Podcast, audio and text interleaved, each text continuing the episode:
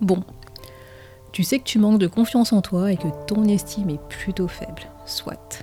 Mais est-ce que cela signifie que tu porteras cette faible estime de toi tout au long de ta vie? Est-il possible de renverser la situation et de renforcer son estime de soi? C'est ce que je te propose de voir dans cet épisode.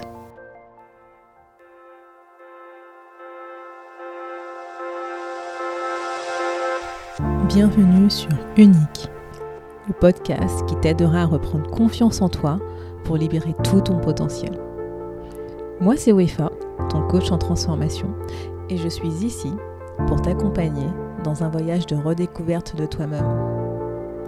As-tu déjà entendu cette petite voix en toi qui doute de ta valeur et de tes compétences? Et si, au lieu de te décourager, cette petite voix devenait la source de ta force intérieure? Hmm, pas facile me dirais-tu. Et pourtant, je te propose de devenir cette petite voix qui te murmure que tu es unique, que tu as de la valeur et que tu as toutes les ressources en toi. As-tu envie d'aller explorer le pouvoir de ta singularité? Alors installe-toi confortablement et plonge avec moi dans ce nouvel épisode. Hello la tribu et bienvenue dans un nouvel épisode du podcast Unique. Aujourd'hui, je voudrais aborder une question profonde et souvent débattue avec nous-mêmes. Si j'ai une faible estime de moi, est-ce que je suis foutu? Même si on ne se le dit pas tout haut, en réalité c'est ce qu'on pense dans notre tête.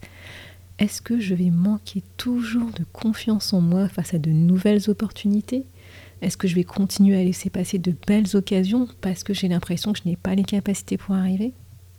Dans cet épisode, je vais explorer l'importance de l'estime de soi, comment elle peut influencer nos vies et surtout, surtout, comment nous pouvons travailler pour l'améliorer. Mais avant de répondre à cette question, il serait peut-être intéressant que je reparte du début. Qu'est-ce que l'estime de soi? En fait, l'estime de soi, c'est l'opinion, c'est la perception et l'évaluation que nous avons de nous-mêmes. C'est la façon dont nous percevons nos capacités, notre valeur en tant qu'individu, en tant qu'être humain. Et en fait, elle va influencer la façon dont nous pensons, dont nous ressentons et dont nous allons nous comporter devant, dans diverses situations en fait. Et tu l'as bien compris, c'est un aspect fondamental de notre bien-être. Et ça joue un rôle important dans la manière dont nous allons naviguer dans le monde qui nous entoure.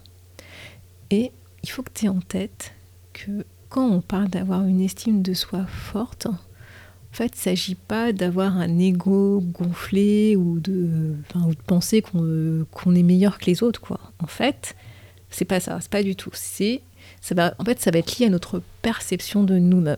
Il s'agit plutôt de reconnaître et de valoriser notre propre valeur, d'accepter bah, nos forces et de faire preuve de compassion envers nous-mêmes.